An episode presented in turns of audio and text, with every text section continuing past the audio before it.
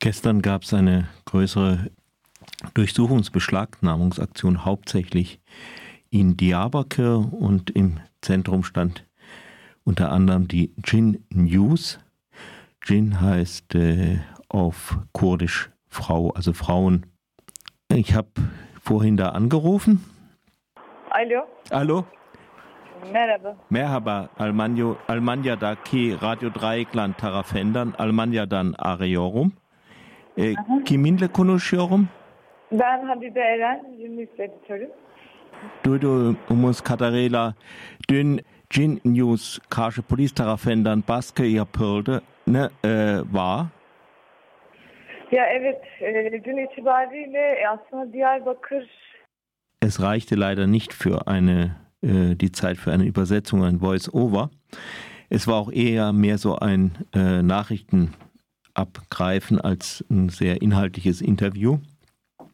Die äh, Sektordirektorin Merve sagte, dass äh, 21 Journalistinnen und Journalisten festgenommen wurden. Sie sind immer noch äh, in Polizeigewahrsam und äh, es gibt, wird wahrscheinlich weitere Festnahmen geben, denn die Polizei sagt, dass das nicht alle wären. Ähm, äh, eine Begründung wurde nicht gegeben. Die äh, Anwälten der Betroffenen wurde nicht mitgeteilt, um welches Dossier, also um, welche äh, ja, Untersuchung es überhaupt geht. Und äh, es wurden Häuser untersucht, es wurden Telefone beschlagnahmt. Es gab auch eine Untersuchung in, äh, in Yenishehir, äh, wo sich das Zentralbüro von News befindet.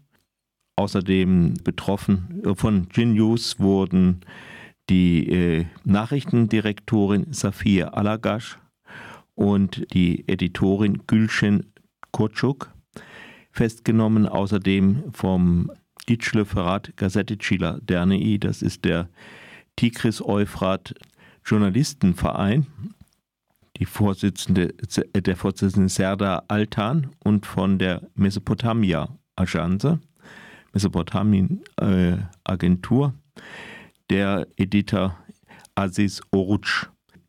also all die befinden sich unter den Festgenommenen.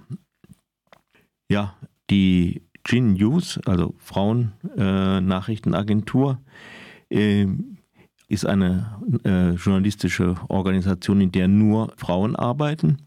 Aber meine Gesprächspartnerin verneinte es und ich habe es auch in den Nachrichten so gesehen, dass äh, es ist keine Agentur, die jetzt nur Frauenthemen machen würde. Natürlich auch Themen, die Frauen betreffen, aber auch Wirtschaft, Politik, also ganz allgemeine Themen.